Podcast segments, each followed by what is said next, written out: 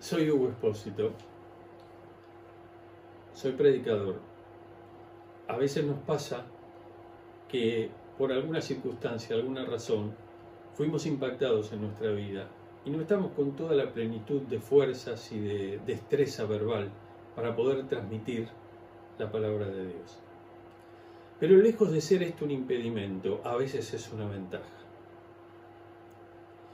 Voy a leer un texto que dice así en 1 Corintios capítulo 2 versículo 5 en la nueva traducción viviente.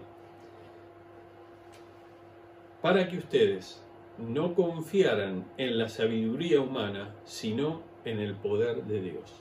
Tomo solamente esa parte del texto. Pablo viene diciendo de que él estaba no estaba del todo bien, venía de Atenas. Comienza la obra en Corinto, después de una aparente desilusión en Atenas. Él esperaba que el Evangelio cosecharía más fruto inicialmente, pero no fue así. Así que llega a Corinto en una situación interior que no era tan sencilla. Él se dispone a predicar el Evangelio que siempre predicó. Y entonces, cuando él escribe finalmente, después de un tiempo a los Corintios, va a recordar aquel momento cuando él llegó y cuando él comenzó a trabajar con ellos.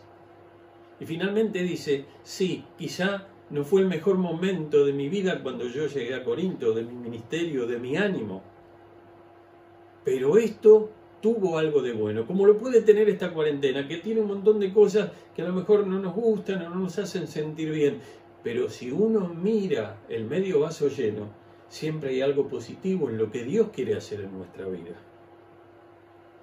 ¿Y cuál era la cuestión positiva?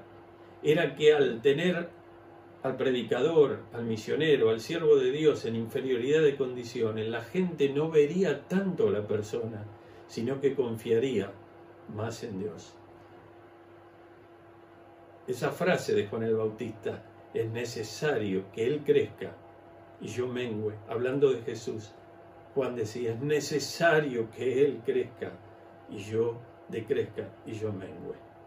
Cuando nosotros no estamos bien, cuando nosotros no estamos en el mejor momento, no nos desanimemos tanto, porque la gente va a ver a lo mejor eso en nosotros.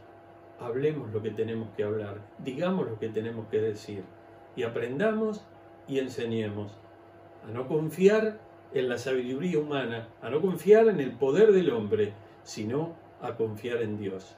Detrás de cada situación difícil, como estos días que vivimos, hay cosas positivas.